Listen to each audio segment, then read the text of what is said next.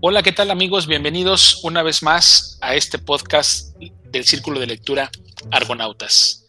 Es un honor y un placer compartir una vez más con mis amigos panelistas y que nos van a saludar esta noche y además nos van a comentar el libro que van a presentar. Mabel, buenas noches, ¿cómo estás? Y platícanos qué libro nos vas a presentar hoy. Hola, buenas noches. Bueno, el día de hoy les voy a presentar un tipo de lectura muy distinto del autor Robert Greene. En este caso es el libro Las leyes de la naturaleza humana. Gracias, Mabel. Bienvenida. Y Luis, ¿cómo estás, Luis? Buenas noches. Y platícanos qué libro nos vas a presentar hoy. Hola, ¿qué tal, Iván? Buenas noches. Un saludo a todos los que nos están escuchando. Y voy a presentar a Alejandro Dumas. Este, vamos a, hablar de Blanca de Bolívar. Perfecto, Luis. Gracias. Salvador, ¿cómo estás? Buenas noches. Bienvenido y platícanos qué nos vas a presentar hoy. ¿Qué tal? Buenas noches, Iván. A mis amigos Luis, Mabel, buenas noches. Y a toda la gente que nos escucha, les agradezco mucho que compartan este momento con nosotros. Yo voy a tratar, tratar de platicar sobre Neil Gaiman y su obra maestra, Sandman. Gracias, Salvador. Bienvenido. Bueno, yo soy Iván y yo esta noche voy a presentar a una escritora mexicana, a Elena Garro, con una obra de teatro que se llama Árbol. Bien amigos, pues esperemos que les guste este episodio, que está muy, muy variado, muy nutrido, y que lo disfruten igual como nosotros.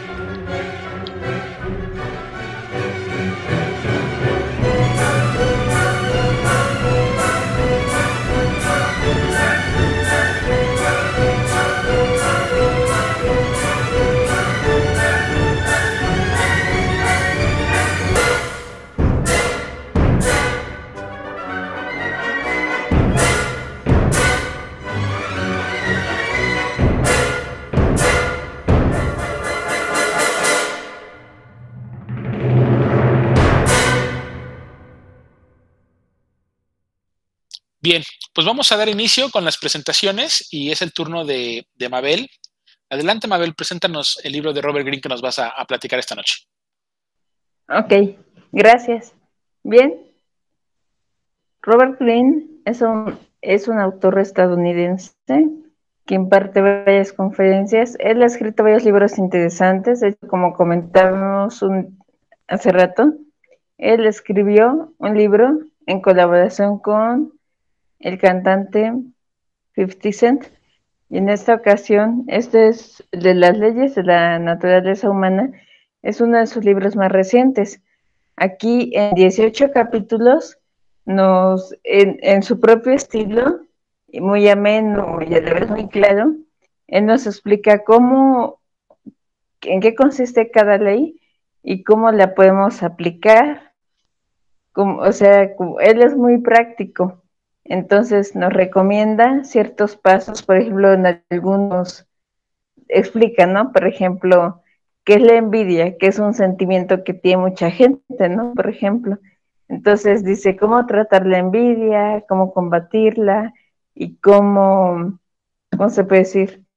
En eso, uno, tener, aprovecharse o tener la oportunidad de esa envidia hacerla para tu bien.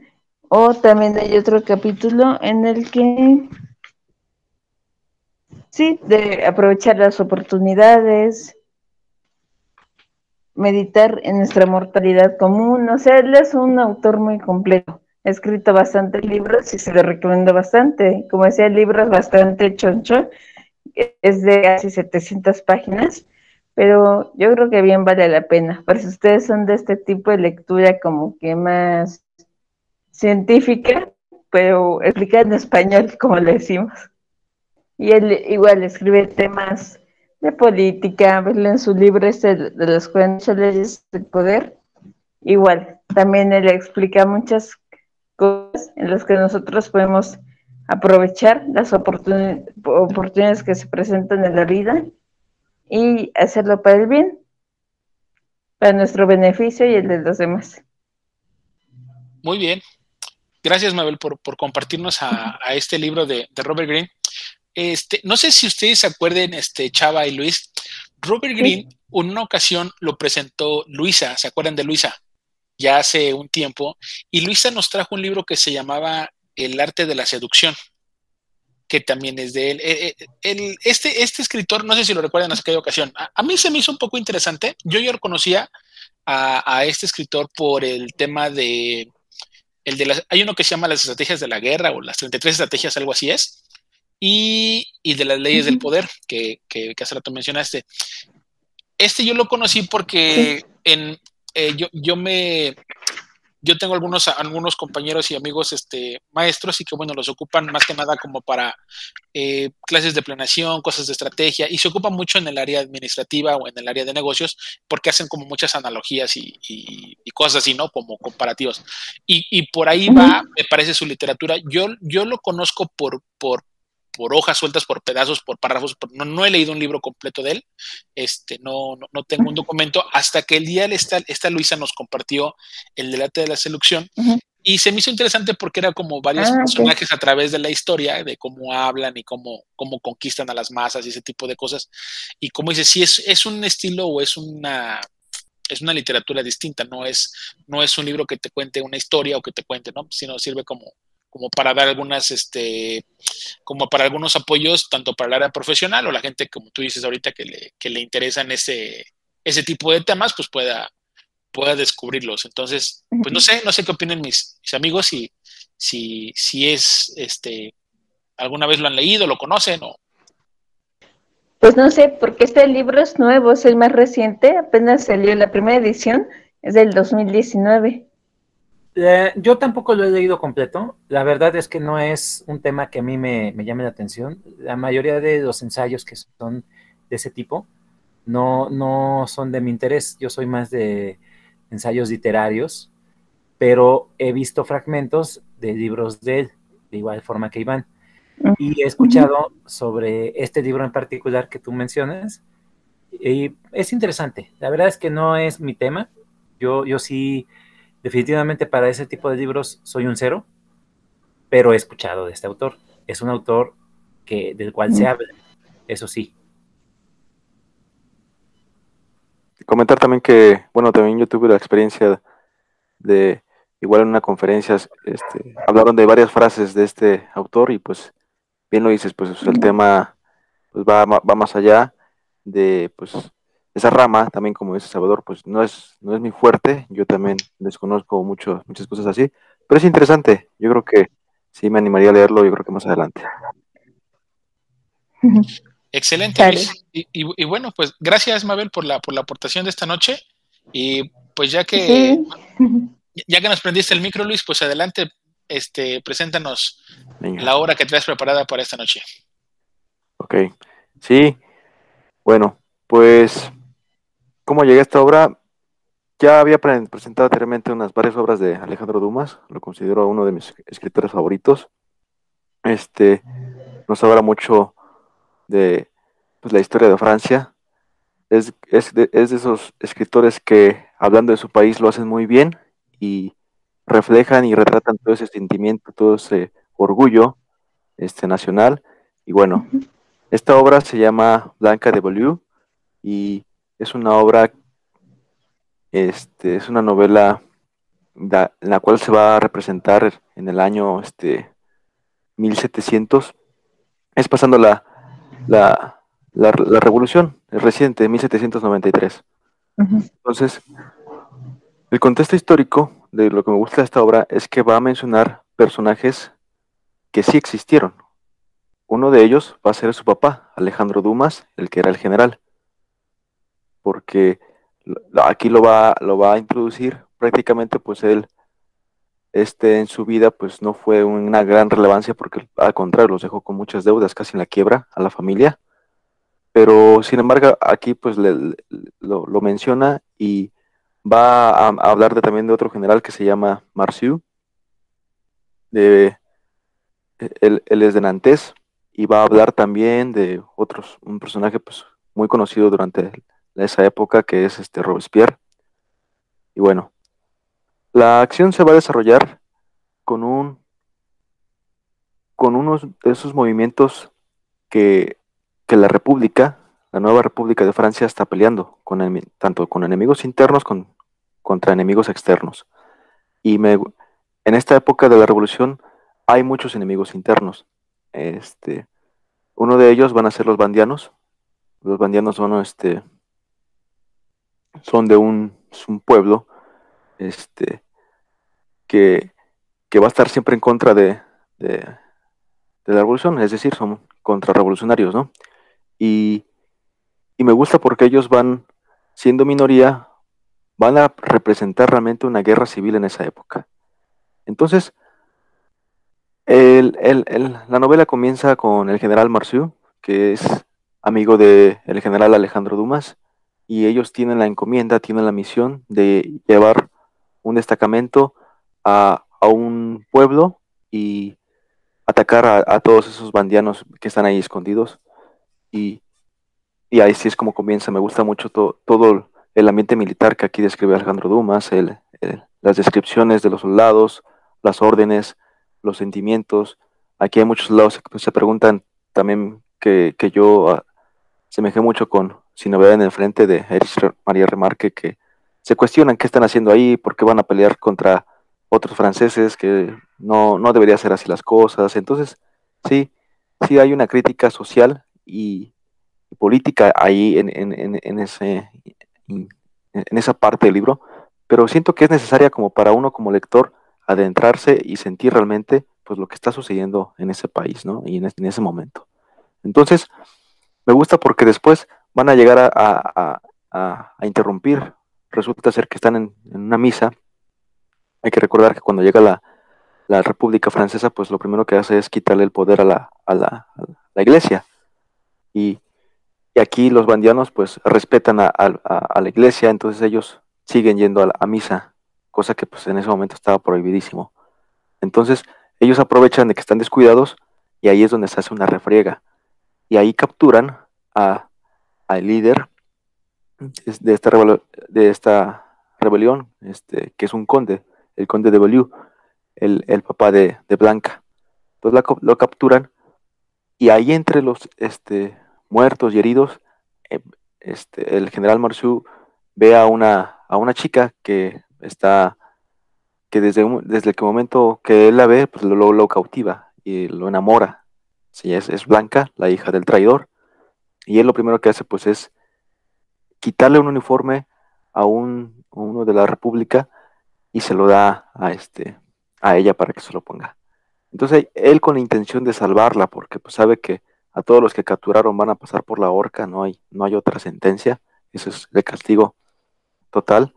Entonces, él trata de, de, pues, de querer salvarla, en ese momento va, va a hacer o le va a confesar a su amigo de confianza, que en este caso pues es Alejandro Dumas, general, y tienen el plan de llevarla a Nantes con su familia de este Marciu. Entonces él, ellos planean la, la, mejor forma de, de, irse, piden permiso y el general Marciu es en ese momento fue un general realmente muy bueno durante la Revolución Francesa, es decir, él a los 15 años inicia en el ejército, a los 17 ya era capitán, a los, a los 21 ya era, a los 19 era ella coronel y creo que los, como los 23 ya era general. Entonces ya a, temprana edad ya tenía un rango muy distinguido, sin embargo, pues obviamente tenía muchos superiores, por eso decide este, pues no actuar siempre, eh, ¿cómo se dice? en libre albedrío, ¿no? O sea, siempre va a actuar porque sabe que todo tiene consecuencias. Si empieza a desobedecer a sus superiores, pues va a terminar también en la horca. En ese momento, eh, muchos, muchos empiezan a morir por la horca por X o Y razón. La verdad es que fue muy absurdas esas ejecuciones. Pero bueno, me gusta porque de Alejandro Dumas aquí lo que me, lo que me, me presentó fue una obra de, de lucha contra el tiempo. Siempre sientes esa, esa, esa, necesidad, por ejemplo, de los personajes que se están ocultando, que están escapando, que no quieren ser descubiertos, que quieren hacer todo lo posible para salvarse. Y ese sentimiento sí te lo hace ver y eso es lo que realmente pasó pues en ese, en ese momento, como todos sabemos, ¿no? Entonces, finalmente se la llevan antes y aquí va a salir un villano, ahora sí que sale un, un otro general también que existió que se llama Del Mar, él está pues muy, muy, muy, muy casado con la República y descubre que, que la hija de, del traidor pues la tiene escondida el general Mercier. Entonces como son, son este, rivales, pues él decide y, ir por ella y la capturan y se la llevan a, a este, a París para hacer este, pues ya nada más es ese puro trámite, ¿no? O sea, el, eh, la sentencia, ¿no? Entonces, entonces Marciu, es desesperado porque pues no puede hacer nada por ella, no puede este, liberarla, lo que hace es casarse con ella eh, y con ese, y con esa, con ese, este, con ese, ahora sí que con esa formalidad que ya tiene ella con él, él va con Robespierre, él va y, y aquí lo, lo, importante también que me gusta de la obra es cómo llega a Robespierre, cómo, cómo Robespierre no, no, le quiere dar una entrevista al principio, entonces él está desesperado por, por conseguir una entrevista, finalmente le llega a conocerlo a su casa y bueno, aquí es cuando ya le solicita el indulto. Yo creo que hasta aquí voy a hablar porque ya después viene la carrera contra el tiempo por, porque ya la van a ejecutar, pero él ya lleva el indulto, él ya, él ya lleva la, la carta donde pues la va, la, la, la perdonan de vida.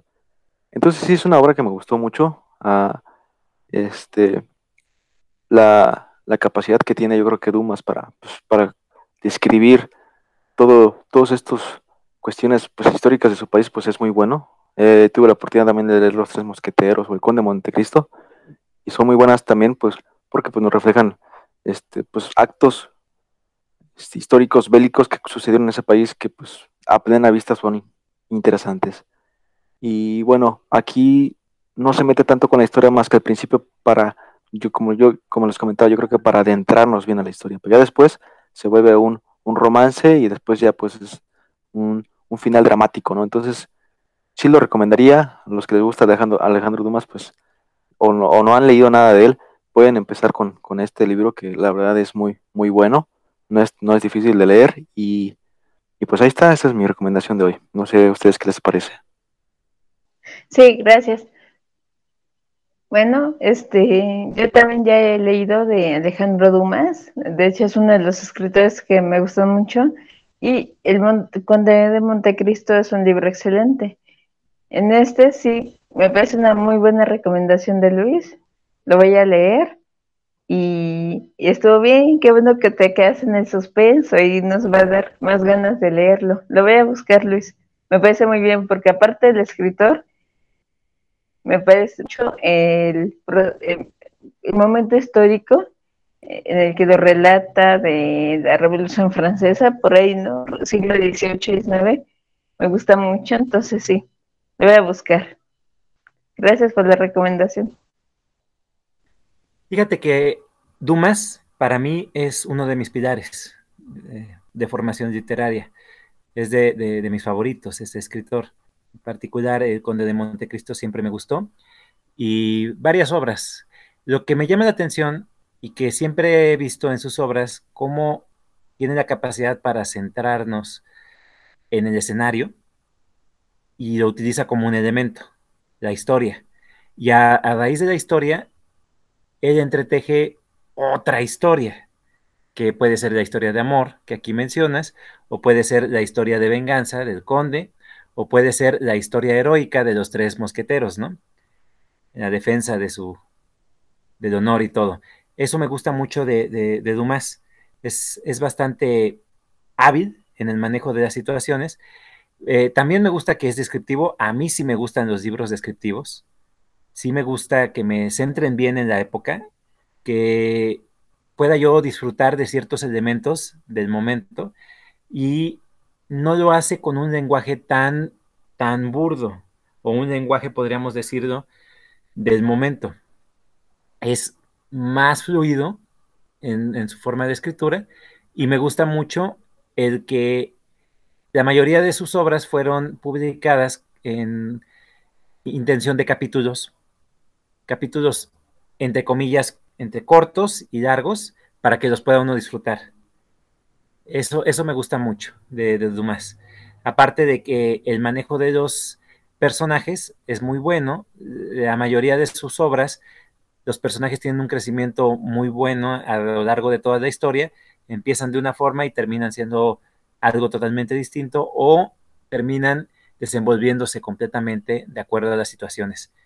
Es un buen escritor para mí, es una buena recomendación y tampoco lo he leído, pero voy a darle sacrosanta lectura.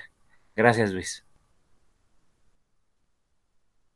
Yo con, yo con Dumas únicamente he tenido el acercamiento con el Conde de Montecristo. Eh, los, los tres mosqueteros eh, lo he leído solamente en la, en la versión resumida, no la completa, eh, siendo que obviamente no, lo puedo apreciar como, como quisiera. En, el, en el Conde, por lo que platica ahorita Luis, Luis este, me, me, llama la atención de que en sus obras, Dumas, mete elementos reales dentro de sus novelas. es decir, en, El Conde ya ven que también está el tema de, los seguidores de Napoleón y los que no son y, los lugares donde son reales.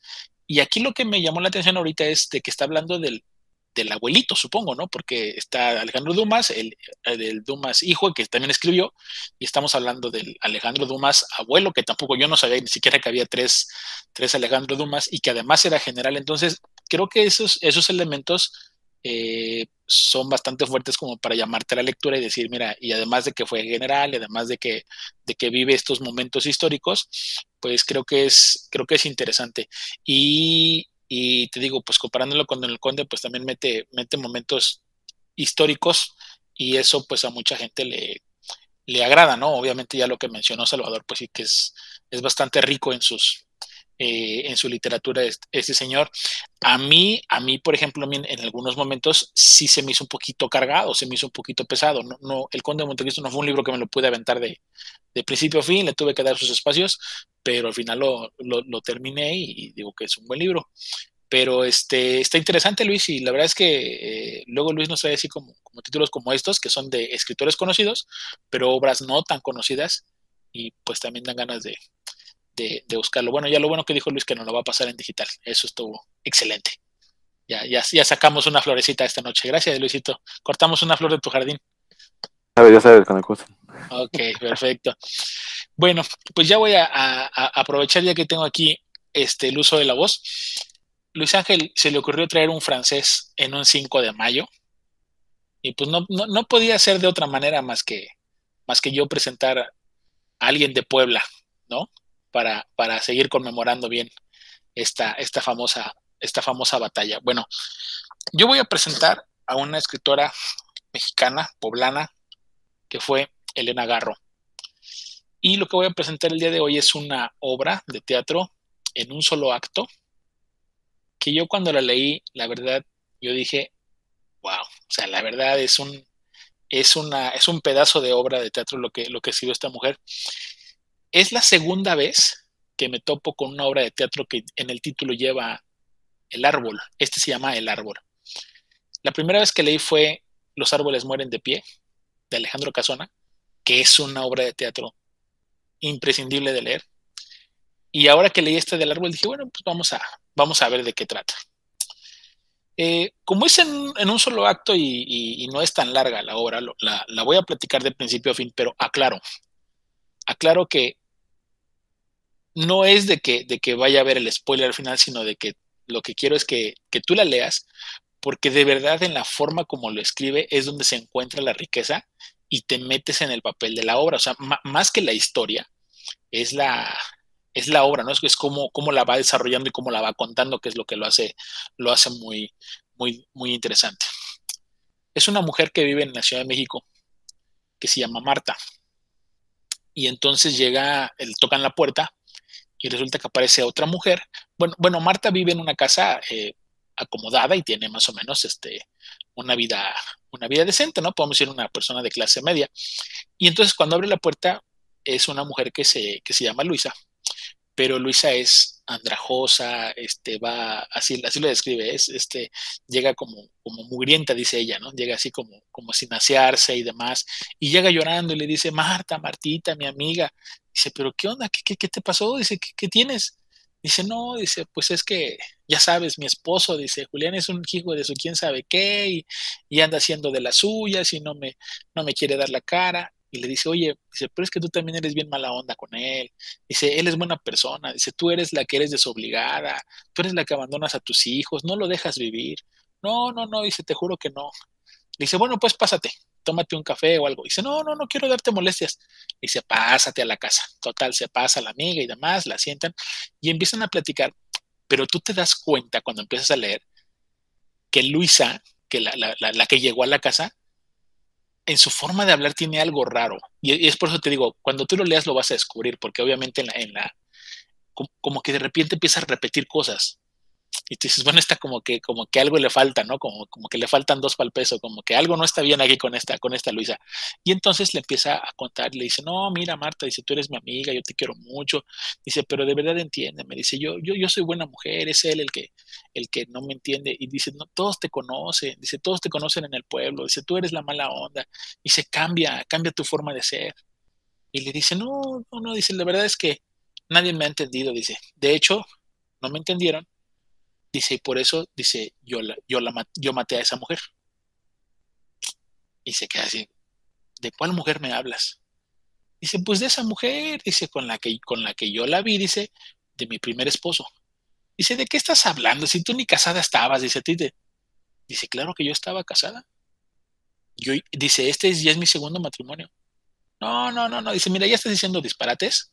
¿Sabes que ya estás desvariando? Dice, déjame te preparo algo de comer. Dice, no, no te molestes, Martita, no, ya con esto que me hiciste es suficiente, no te molestes. Dice, ya, ahí te quedas y te voy a hacerte comer. Se prepara la de comer y empieza a sonar el teléfono en la casa. Y le dice, Luisa, no contestes. Dice, no, no, yo contesto, no contestes. Dice, tú ni siquiera sabes utilizar ese aparato, porque pues supuestamente viene como del pueblo, ¿no? No, allá en tu pueblo ni siquiera hay de estos. No, sí sé. Total, le vale gorro, contesta. Dice, ¿quién era? No, dice, creo que era un número equivocado. Dice, ya ves, tío, que no lo sabes ocupar. ¿Para qué agarras el teléfono? Ahí déjalo. Total, empiezan a platicar y otra vez le vuelve a insistir. No, dices que yo maté a esa mujer. Dice, mira, ¿sabes qué? Date una ducha. Date una ducha, métete a bañar, dice, estás bien mugrosa. Dice, te presto una ropa y te pones a cenar y seguimos platicando. Total, le acepta, se mete al baño, le pone llave y cierra, ¿no? Y abre. Dice, no sabes ni cómo se usa la regadera, ¿para qué le pones seguro? Y le empieza a gritar, ¿no? Luisa, Luisa, ella no les escucha y se pone a bañar se tarda un buen y cuando sale se pueden a platicar otra vez. Y le dice, ¿cómo te metes a bañar si ni siquiera sabes cuál es el agua fría, el agua caliente? No sabes. Te digo que sí la sé usar, Martita. Dice, pero en tu pueblo no hay esos, esas cosas. Dice, bueno, yo tengo que ya la sé usar. Y vuelve otra vez. Sí te dije que yo maté a esa mujer, ¿no? Dice, a ver, ya, ¿qué, qué tanto traes con esa mujer? Platícame. Y le empieza a platicar la historia. Yo estuve casada con fulanito de tal y entonces de repente me abandonó dejó el pueblo y se vino a la Ciudad de México. Pues yo lo seguí y me di cuenta que aquí tenía otra mujer. Entonces yo lo descubrí y saca un, saca un cuchillo debajo de su falda. Y hace como que le pega el viento, lo, lo, apuñala el viento, le dice. Y le metí así unas cuchilladas, dice, le metí unas cuchilladas y la maté. Y entonces la amiga se queda así de, ajá, y luego, no, dice, no te estoy bromeando, es en serio. Yo la maté, yo la maté, él salió corriendo Llegó la policía y obviamente a mí me agarraron y se me metieron a la cárcel. Dice, ah, ya estás desvariando. Dice, no, te estoy diciendo en serio. ¿Hace cuánto tiempo que me conoces? Y le empieza a sacar los años, ¿no? Dice, bueno, yo acababa de salir de la cárcel cuando tú me conociste y cuando, cuando tú pensaste que yo, yo siempre viví. Dice, ¿tú vivías aquí en la Ciudad de México? Sí, dice, yo vivía en Tacubaya ahí vivía yo con este, dice, bueno, yo, yo llegué aquí, me quedé una noche ahí y ahí fue donde me di cuenta que este, este tipo me estaba, me estaba engañando con alguien más. Y entonces, y, ya la amiga dice, mira, ¿sabes qué dice? Tú tienes la cabeza endemoniada. Mejor vete a dormir, ya no me platiques tus historias y ya así la dejamos. Total, esta está loca, ¿no? La manda a dormir a su cuarto, dice, quédate a dormir. La manda a dormir a su cuarto y se queda pensando, Marta dice, bueno, esta será, dirá la verdad o no. Dice, y entonces le empezó a entrar como un temor. Y le dice, Luisa, dice, mejor no te duermas, dice, mejor si sale y, platica conmigo.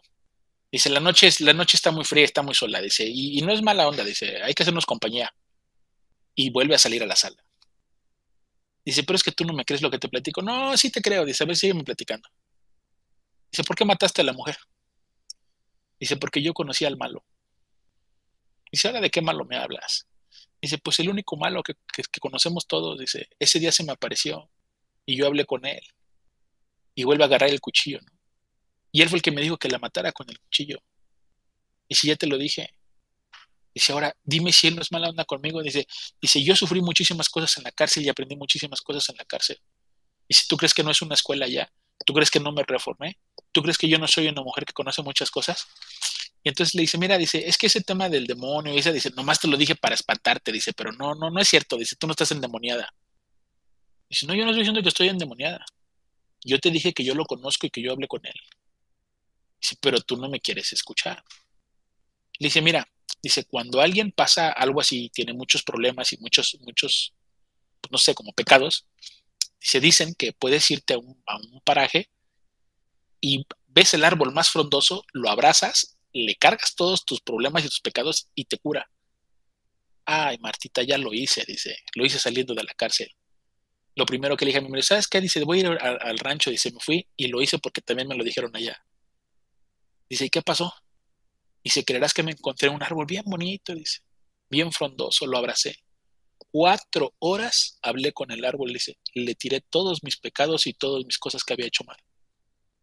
Ah, no me diga, dice, oye, ¿y, luego no regresaste? Sí, Martita, regresé. ¿Y qué crees? El árbol se secó. Ese árbol frondoso se murió. Y si ti feo, dice, porque el árbol ni nada que ver. Dice, yo nomás de tirarle mis cosas, lo maté. Y se queda la otra. Ah. Dice, oye, dice, oye, dice, ¿te das cuenta que ya, ya, es bien noche? Dice, dice, no manches, dice, ya llevamos cuatro horas platicando. Mira, Martita, dice, son las mismas horas que le dediqué al árbol. Son las mismas horas y lo maté. Y lo sequé. Si ya me voy, me voy a dormir.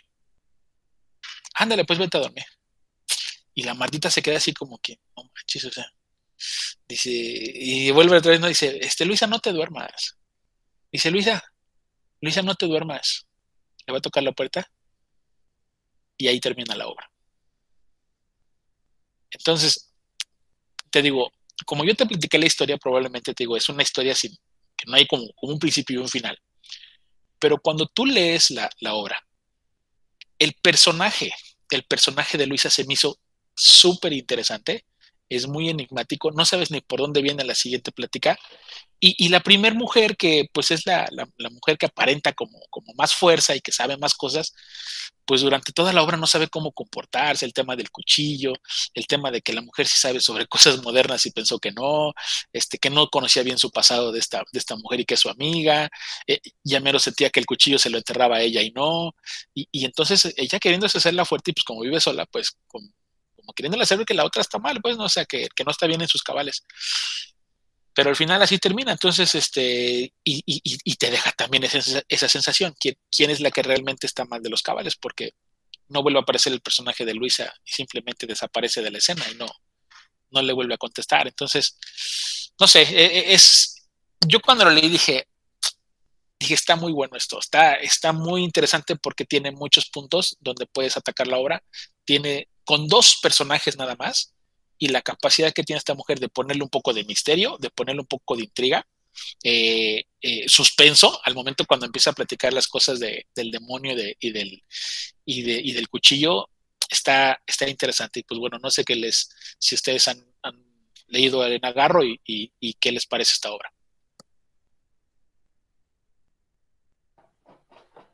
Yo no la he leído, pero sí, como dices tú, es una obra que con dos personajes, te hace una super historia. Yo creo que tiene, así por lo que cuentas, creo que tiene un final trágico, ¿eh? pero bueno, yo creo que ahí lo voy a dejar de sorpresa, pero sí, por la, por la manera de actuar de la, de la, la, la, que llegó, ¿no? La que dices que es como, como este, de un rango, un estatus social un poco más bajo, ¿no? Ella. Pero bueno, sí, la, verdad es que se lleva buen ritmo, me gusta, me gusta mucho, yo creo que sí, ya me voy a animar a leerla. ¿eh? Gracias.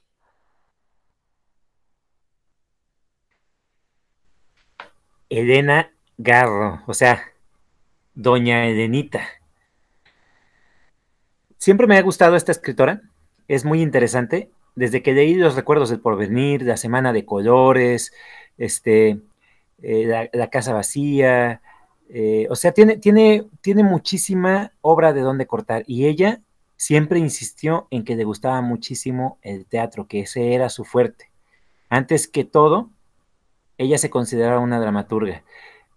Octavio Paz, su, esposo en ese momento, fue el que quiso que se editara Los Recuerdos del Porvenir, porque consideraba que era una obra maestra y ella no quería.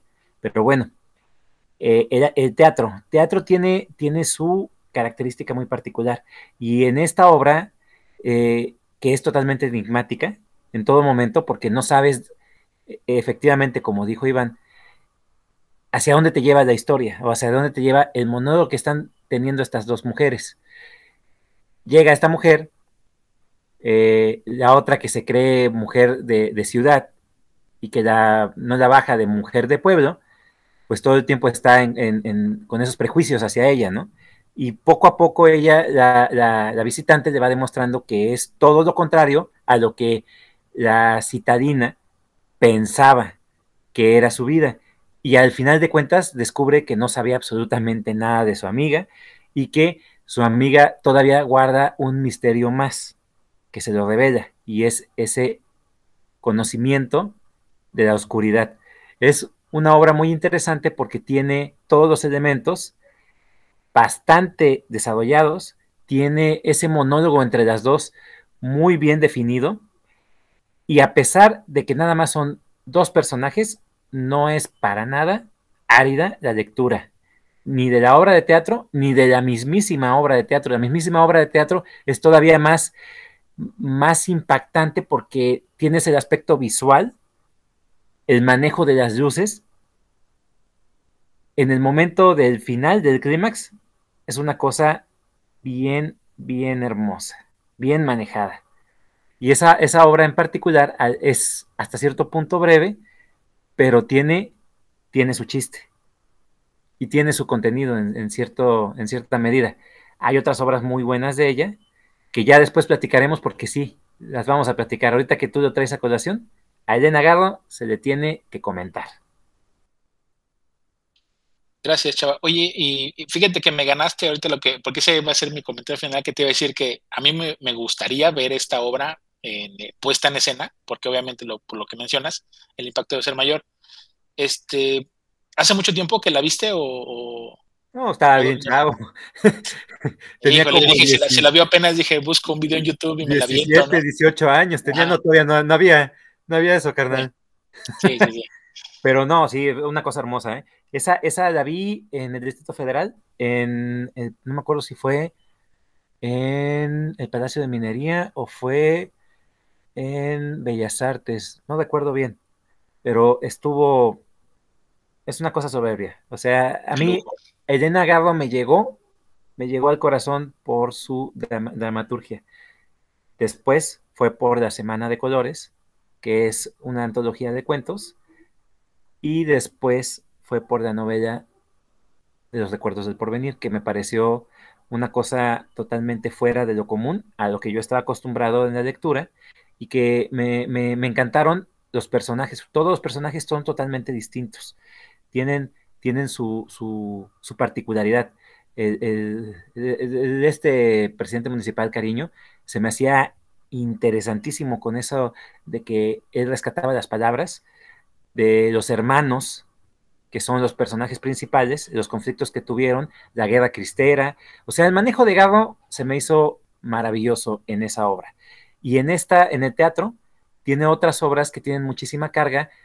Y lo que sí me queda claro es que refleja mucho aspectos de su vida, porque aquí habla del engaño que sufrió, que sufrió esta mujer, Luisa. Entonces, ella en toda su obra manifiesta momentos que ella misma sufrió en vida. Tenemos un problema muy fuerte que tiene con su esposo, tenemos un problema que tiene con la misma sociedad, se vuelve una persona totalmente desdichada, de Nagarro, ella se autoexilia por el problema que, hubo con, el movimiento del 68, se autoexilia, ya no soportaba el, es, que no me acuerdo cómo se llama esa palabra, pero tiene, hay, hay un término. en el cual la, crucifican los, los intelectuales del país y entonces ella se va, se exilia y regresa y tiene una muerte muy triste en, el total abandono. Es una persona totalmente amargada y durante toda su obra vas viendo ese tipo de sentimientos que ella experimentó, que ella sufrió en cierta medida. De, hecho, Chava, eh, si no me recuerdo, creo que ella murió aquí en Cuernavaca, ¿no? Sí. Ella, vivió aquí y aquí murió. Exacto. Hay varias fotografías del final de su vida, en, la cual está rodeada de gatos y está en una condición muy, muy deplorable, demasiado delgada, ya con una faz totalmente cruel, triste, eh, los ojos perdidos de la vida, totalmente secos, y ella en un gesto de, total abandono y de, desinterés de la vida. Esas son las últimas este, fotografías que puedes encontrar de Denagado. De mis favoritos. Bien. Pues ya únicamente como, como comentario final, pues si, si les ha gustado esta obra que se llama El Árbol, hay que, de hecho, pues obviamente el, nombre lo toma de, cuando explica que va y abraza al árbol y lo mata con, sus, con sus vivencias, pues de llegar al título del árbol. Bueno, esta obra se encuentra dentro de un compendio de relatos cortos que se llama La culpa es de los tlaxcaltecas. Ese es el título del libro, que es, un compendio de puros relatos cortos y hasta el final, el último es, esta, esta obra de teatro. Así cierra ese libro. ¿Vale? Cool. Pues bien, pues vamos a, pasar al, último de la, de la, noche, si nadie más tiene algo que comentar. Y vamos con, con Neil Gaiman y dijo Salvador que nos iba a intentar, intentar explicar. Adelante, chava. claro. Bueno, fíjate que eh, hemos estado platicando mucho, yo lo he estado trayendo con varias obras, platiqué de él en nuestro especial de los cuentos, he platicado anteriormente, por ejemplo, de American Gods, que es una de sus novelas eh, que ha tenido cierta fama, también este, lo platiqué esporádicamente con otros, otras antologías y hay un libro que me gustaría luego ahondar, que es el de Buenos Presagios, que coescribió con Terry Pratchett y trata de El fin del mundo. Pero bueno, voy a centrarme en la obra. Y es algo muy difícil porque ¿cómo puedes expresarte o plasmar lo que es los sueños? Y esta obra trata sobre eso. En realidad la obra no trata tanto sobre eso, sino que es sobre cambiar o morir. Ese es el, arco argumental. Y, podríamos decir que es un solo arco. Neil Gaiman no lo tenía pensado así, él lo comienza a escribir de una forma y termina haciendo algo genial. Termina nutriendo muchísimo la historia y dándole un sentido de principio a fin. ¿De qué trata Sandman? Y eso es algo muy difícil. ¿Cómo plasmas los sueños? ¿Cómo plasmas eh, el mundo onírico? Neil Gaiman lo logra en esta obra de una forma que para mí es soberbia, me parece sumamente interesante y muy imaginativo, que es algo que, le reconozco bastante, la, imaginación, cómo la, la, desarrolla durante toda la obra. La obra le da pie al nombre, Sandman, y trata sobre uno de los eternos, es una familia. Los eternos son seres entidades que tienen un poder enorme y que tienen eh, una responsabilidad con un aspecto de la vida cada uno diferente. Los eternos se conforman de destino, delirio, destrucción, deseo, eh, desespero, muerte y sueño. Sueño es el personaje principal y por eso la obra se llama Sandman. Sueño es Morfeo, el príncipe de las historias. Y resulta ser que una persona, un hechicero, durante 1800 y fracción, quiere encerrar al eterno de la muerte, quiere tener el poder de la vida eterna. Entonces hace un conjuro para tratar de invocarla y encerrarla en una prisión mágica. Pero comete un error y a quien invoca es al mismísimo sueño, a Morfeo. Entonces, durante ese tiempo en el que Morfeo está encerrado en esa prisión, Morfeo, al ser un eterno, ve el tiempo desde otro tipo de perspectiva y el hechicero pues dice, ya me equivoqué, entonces le voy a sacar jugo a esta invocación, a este eterno, le voy a, tratar de sacar provecho y en ningún momento Morfeo habla con él. Todo el tiempo está en silencio. Y el tiempo pasa. Morfeo sí puede ver que el hechicero cada vez va envejeciendo más y que va a llegar el momento en el que Morfeo se va a poder liberar. Para esto, al ser transportado al plano de la realidad, Morfeo tiene tres grandes dones, que es su casco, su bolsa de, arena de los sueños y un amuleto que representa el poder, el poder del sueño. Estos tres objetos le son sustraídos a Morfeo y son distribuidos por diferentes personas. Entonces, en el momento en el que fallece este hechicero y su hijo es el que continúa con la labor de su padre, tratando de quitarle secretos a Morfeo, Morfeo ve que el hechicero, el nuevo hechicero, baja la guardia, se libera y lo castiga, lo castiga con un despertar eterno. ¿Esto qué quiere decir? Que él no va a poder soñar. Y eso es un castigo peor que la muerte, porque siempre va a estar añorando el sueño. Eso es el primer arco argumental y la forma en cómo se va desarrollando la historia en el primer volumen. Estoy hablando de una obra que está compuesta por 75 volúmenes. Y a través de los 75 volúmenes, Gaiman entrelaza la historia con los famosos agentes de, las historias, los agentes del sueño, que pueden ser, por ejemplo, William Shakespeare, que puede ser Marco Polo, que puede ser eh, X personajes. De hecho, eh, Morfeo es marcado como aquel del que provienen todas las historias escritas y también de las historias que no están escritas. En su reino, en el reino del sueño, hay una biblioteca de todos los libros y todas las obras que no se han escrito y que nunca se escribirán.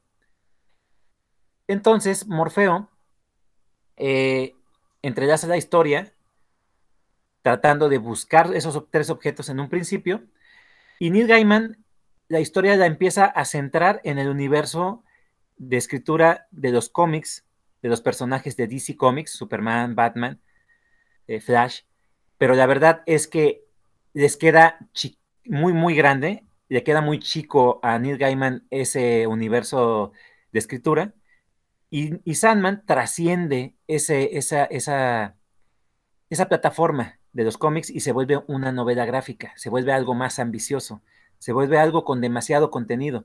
En un principio pensaban hacer como una especie de, novela gráfica oscura, de terror, pero que tuviera que ver con los cómics eh, que todos conocemos.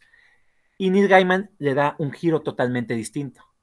La historia se va nutriendo un poco más, presentan al Eterno, que es el responsable de la muerte, que se llama Muerte, su hermana mayor, y ese personaje es totalmente emblemático y totalmente eh, amado por la gente cuando empieza a salir en la historia.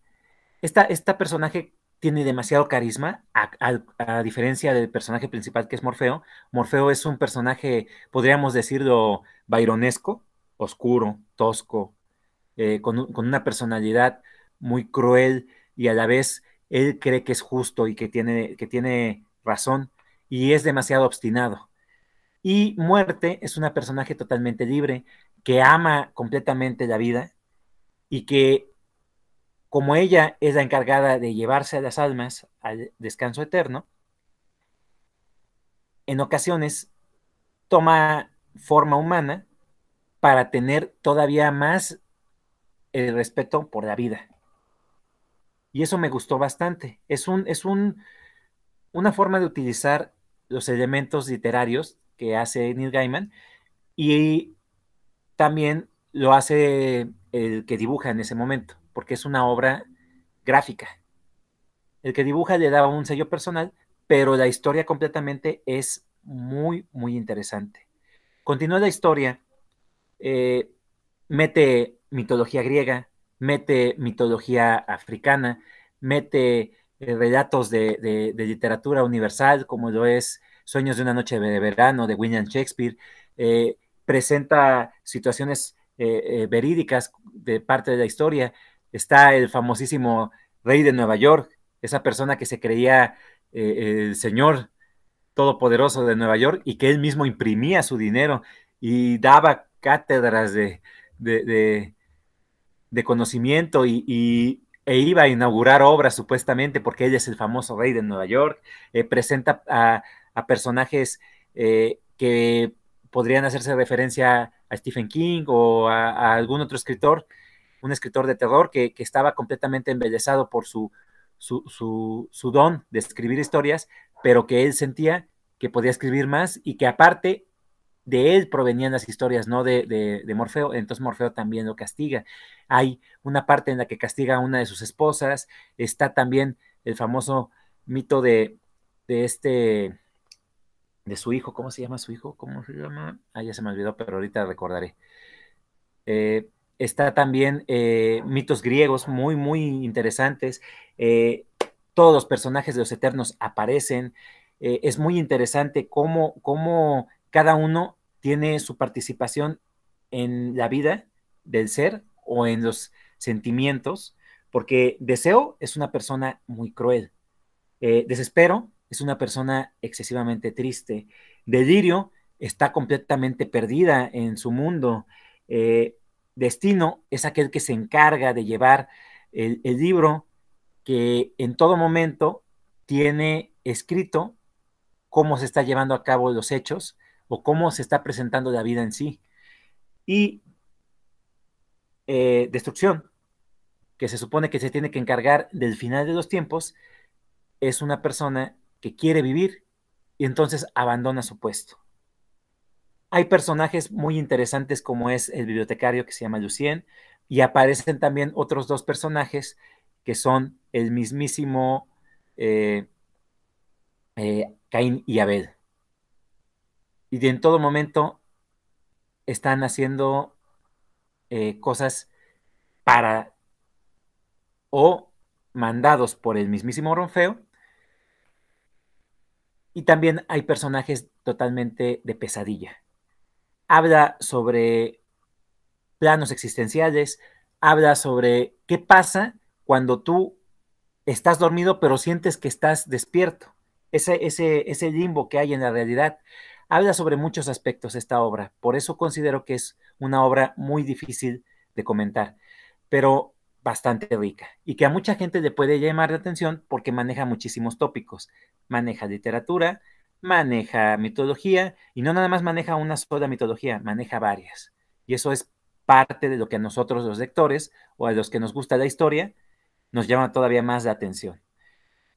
Eh, tiene un final muy interesante, Mucha gente lo tacha de pretencioso, pero yo considero que es parte de lo que él quería dar a entender con que o cambias o mueres. Y otra cosa que también me gustó es el manejo de las pesadillas. Eso también lo he visto en varias obras. Hay una, hay una película infantil que se llama Nemo, Little Nemo en el País de los Sueños, y es la primera vez que vi personificadas a las pesadillas me pareció muy interesante. Aquí las pesadillas son totalmente terroríficas. Y hay un, hay un capítulo en el que las pesadillas eh, se presentan en el plano real y tienen una participación en una especie de convención de asesinos seriales. Y eso me pareció muy interesante y muy original por parte de Neil Gaiman. Y tiene muchos atisbos de ese tipo hay un tipo, por ejemplo, que retó al mismísimo Señor de los Sueños y que con ese reto adquiere la inmortalidad. Y en esa inmortalidad Morfeo se, le, dice a su hermana que no lo puede matar porque ahora le pertenece a él, pertenece a su, a su reino, al, reino del sueño, pero que ese, ese, esa persona va a pedir morir en, en cierta medida. Va a llegar el momento en el que va a estar tan desesperado que le va a pedir a sueño que por favor lo libere y lo deje morir. Hay historias de ese tipo. Hay historias eh, en las cuales él se redime. Eh, de hecho, está el, mito de, de, ¿quién, ¿Cómo se llamaba Luis? El que toca la lira en, la mitología griega. Orfeo. Orfeo es su hijo. Está el mito de Orfeo en una forma muy interesante y bastante movedosa. La, la, mete completamente en, la historia, siendo un pasaje del pasado de, de Morfeo. Y aparte, este, mete elementos, por ejemplo, de la guerra, lo que sueña la gente durante ese momento de, desesperación. Es una obra muy, muy vasta. A mí me, me, llamó mucho la atención. Más que nada porque era algo que yo nunca creí que fueran a editar aquí en México. Y cuando lo editan, lo aplaudí bastante. Son 75 volúmenes editados en 10 tomos, en 10 tomos en la primera obra, en la primera edición de aquí en México, y la segunda edición también son 10 tomos de la obra original. Esa es mi aportación, muchachos. No quisiera ahondar más porque la verdad me voy a perder, me voy a perder y voy a empezar a divagar y hablar y hablar y hablar. Así que, pues, ¿qué les parece lo que les estoy platicando? Bien, chava. Este, fíjate que este autor, que es el que tú nos has, nos has traído en algunas ocasiones, creo que cada vez que lo traes me, acercas un poquito más a, sus libros. En, un principio, la primera vez que lo presentaste se me, se me hizo completamente desconocido y conforme hemos ido platicando a través de los círculos, pues me han dado ganas de acercarme un poquito más. Yo nada más te quiero hacer una pregunta este, que va a ser completamente de tu percepción. Conforme nos has traído las obras de Neil Gaiman, yo me he dado cuenta que, que deja de ser un simple escritor como muchos otros que a lo mejor pueden dedicarse al mundo del cómic eh, o, a las cosas ilustradas y mete muchas cosas que tienen que ver con literatura o con temas un poco robustos. Yo te preguntaría, ¿cuál crees que es la intención de este señor? Porque tanto en el de American Gods, pues vimos que también tiene así como una, como un rollo medio raro, ¿no? Y, muy complejo acerca de los dioses. Y ahora con este que tú nos estás presentando, nos estás hablando ya de una obra todavía mucho más elaborada, que está, sí se ve que le ha metido un poquito más de seso, que además que él se ve que ha leído o que conoce de literatura. Y eso me llama mucho la atención porque normalmente los lectores poco volteamos a ver las partes gráficas o la parte del cómic pensando que a lo mejor ya, ya no es momento de esa literatura, ¿no? Que a lo mejor pasó o, en otro momento fue para, para leer ese tipo de, de, obras, pero pues yo me doy cuenta que este tipo está como enamorado de lo que hace, como que, como que la parte gráfica o la parte visual, pero también se ve que es un gran lector o que sabe mucho de muchos temas. Pero, pero ¿cuál crees que es la intención de él al generar este tipo de obras? Yo, yo considero que es un verdadero contador de historias. Hay, hay, una, hay una tendencia muy fuerte cuando tú escribes, cuando tú quieres dar a, conocer una historia, en ocasiones le metes un mensaje, ya sea político, ya sea una, cuestión de, ética, moral. Siempre hay un mensaje que vas a encontrar en, en, una historia. Y Neil Gaiman lo que hace es contar, contar historias. Este cuate cuenta historias, este cuate eh, utiliza muchísimo la imaginación. hay escritores como Alan Moore, que es un cuate que utiliza mucho la cuestión política.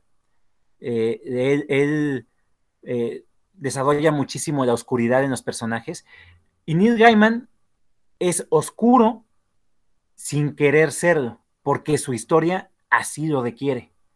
A diferencia de otros que se, se meten en esa oscuridad porque quieren representar algo turbio, algo malo, y no, Neil Gaiman nada más lo que hace es representar parte de lo que es la naturaleza del, ser humano o la naturaleza de la vida misma. Eso, eso me llama más la atención.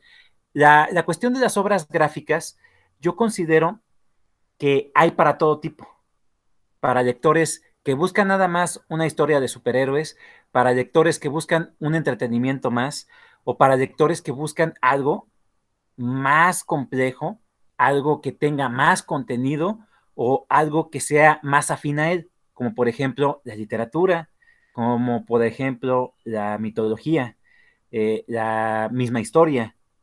Eh, él, él, maneja muchísimos tópicos y esta obra los abarca bastante bien. Eh, a mí me llamó la atención que en un principio quisieran empatarlo con los superhéroes y que como definitivamente la obra fue superior completamente a lo que ellos pensaban en un principio y evolucionó completamente a una historia demasiado compleja, demasiado interesante. Hay un, hay un arco que dejé fuera y que me, me fascinó en su momento, que es cuando él va a buscar su casco y el casco lo tiene un demonio. Entonces tiene que bajar al infierno y en el infierno están los tres duques del infierno. Lucifer, está este Belcebú y no recuerdo el tercero, pero están los tres duques y le dicen, pues es que, ¿qué nos vas a ofrecer? Entonces, el demonio que tiene el casco lo reta a un duelo. Y ese duelo consiste en que tiene que derrotarlo mentalmente. Y eso me pareció fuera de lo común. Yo esperaba un duelo de fuerza, un duelo de poder, un duelo de magia, lo que tú quisieras. Y fue un duelo de astucia.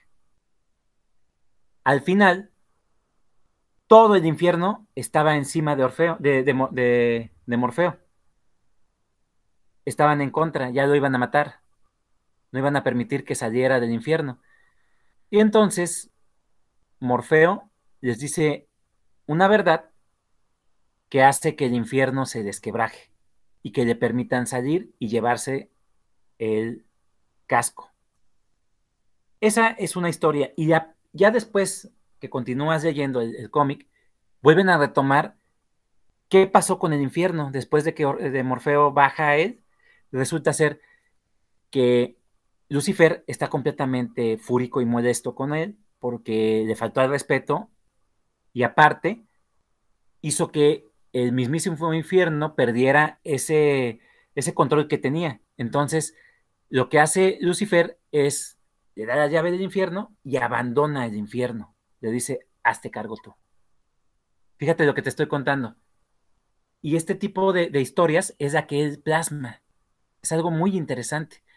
Muy, muy, muy fuera de lo común, fuera de lo común completamente. Yo no me esperaría, por ejemplo, ver a, Lucifer que está en un bar tocando el piano y que es como una especie de venganza hacia Morfeo, el haber dejado su puesto. Y Morfeo, en ese momento en el que posee la llave del infierno, es eh, invadido su reino por todas las personalidades que hay, tanto mitológicas como seres celestiales, como poderes, como porque se quieren apropiar de la llave del infierno. Y así hay mil historias. A mí me parece que este tipo de, de, novelas gráficas todavía tienen más interés para aquellos que leen y para aquellos que leen mitología, puede ser para aquellos que les gusta la fantasía, puede ser para aquellos que les gusta el terror. Es una obra que abarca muchísimo, en definitiva. No gracias, sé si haya, haya, respondido esa, esa, esa Sí, pregunta. sí, sí, sí, sí, claro. Gracias, gracias, Chava. ¿Alguien más, amigos, quiere compartir algo? Mabel. Ad adelante, Mabel. Sí, gracias. Pues sí, a mí me pareció, como decía Chava, es una es un autor que es como, ¿cómo se puede decir? Trata mucho diferente tipo de público. Por ejemplo, en este, las novelas gráficas, que es algo que a mí me gusta mucho, curiosamente, él como que él va más allá de los, ¿cómo se puede decir? Los cómics que mucha gente lee, que superhéroes y, y otros, pero él como que va más allá, es el público igual que nos, como aquí, a mí me gusta el terror, la fantasía y me, gustó mucho, me llamó mucho la atención el libro que nos presentó. Entonces sí, lo voy a buscar.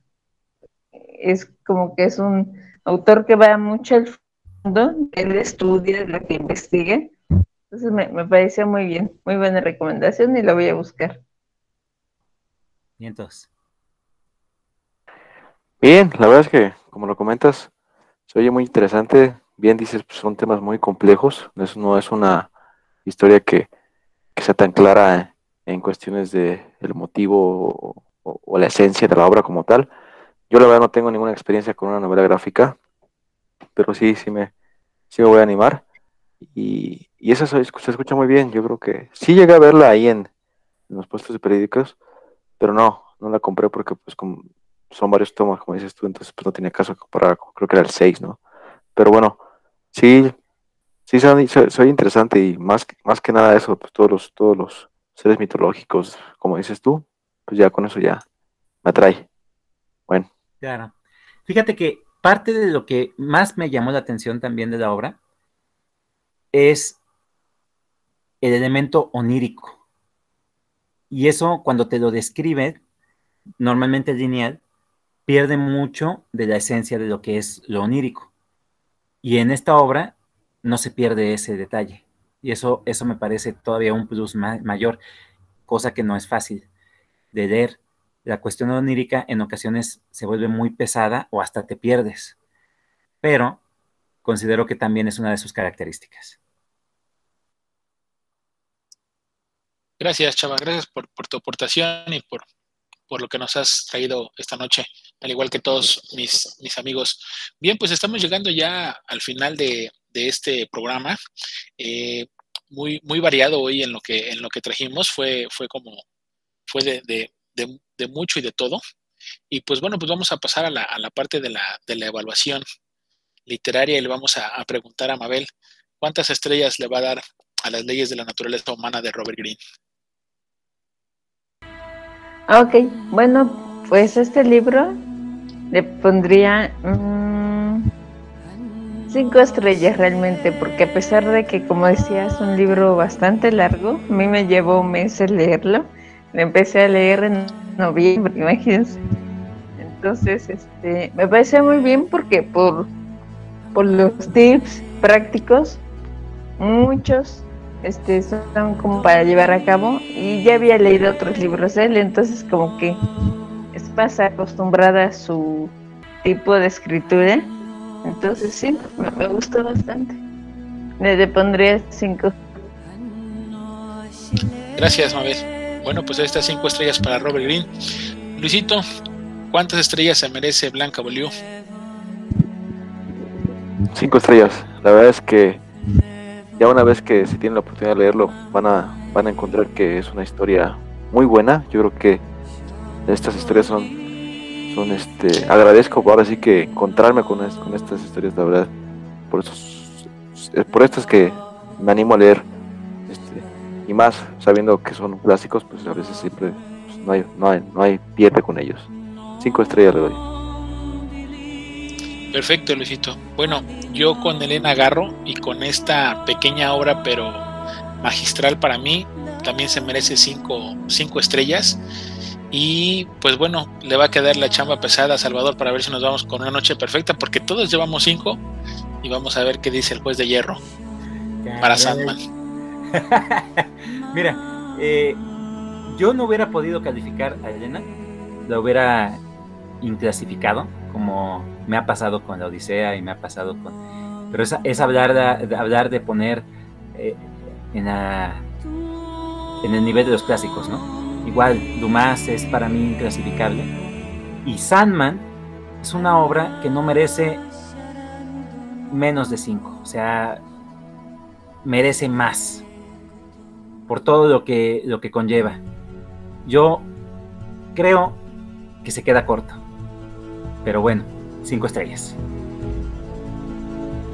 Gracias, Chava. Pues ahí está, pues tuvimos una noche perfecta, una noche de puras cinco estrellas y pues creo que, no sé si es la primera vez que se da en el ciclo de lectura, me parece que es la primera vez que todos ponemos Sí, ¿verdad? Gracias, Luisito, por recordar acá. Pero bueno, siempre hay una primera vez y en esta ocasión todos coincidimos en nuestras obras que trajimos buenos libros y pues bueno, ojalá que la gente que nos está escuchando también lo, lo vea así y, disfrute como nosotros lo hicimos con estos libros. Bueno, pues vamos a pasar a despedirnos. Mabel, buenas noches. Buenas noches, chicos, nos vemos pronto. Fue una noche muy tarde, muy agradable, muy obras muy interesantes. Entonces las iré leyendo. Gracias, Mabel. Gracias, Mabel, por tu, por tu presencia una vez más aquí en este círculo. Salvador, buenas noches. Gracias. Buenas noches a mis compañeros, Luisito, Mabel, Iván, a toda la gente que nos escuchó, muchísimas gracias. Eh, esperamos que hayan sido de su, de su agrado las obras. Eh, son obras que definitivamente esta noche nos lucimos. Y pues no me queda más que decir gracias totales. Perfecto, chava, gracias. Luis, buenas noches. Gracias, Iván. Igualmente a todos los la auditorio que nos escuchó. Este fue un círculo de lectura muy muy variado, me gustó mucho.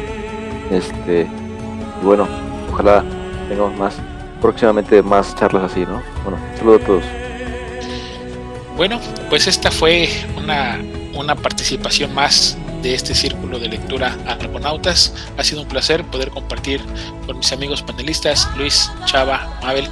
Que tengan una excelente noche y estaremos aquí la próxima semana con más libros para compartir y para analizar y agradeciendo siempre pues a todas las personas que nos escuchan en diferido.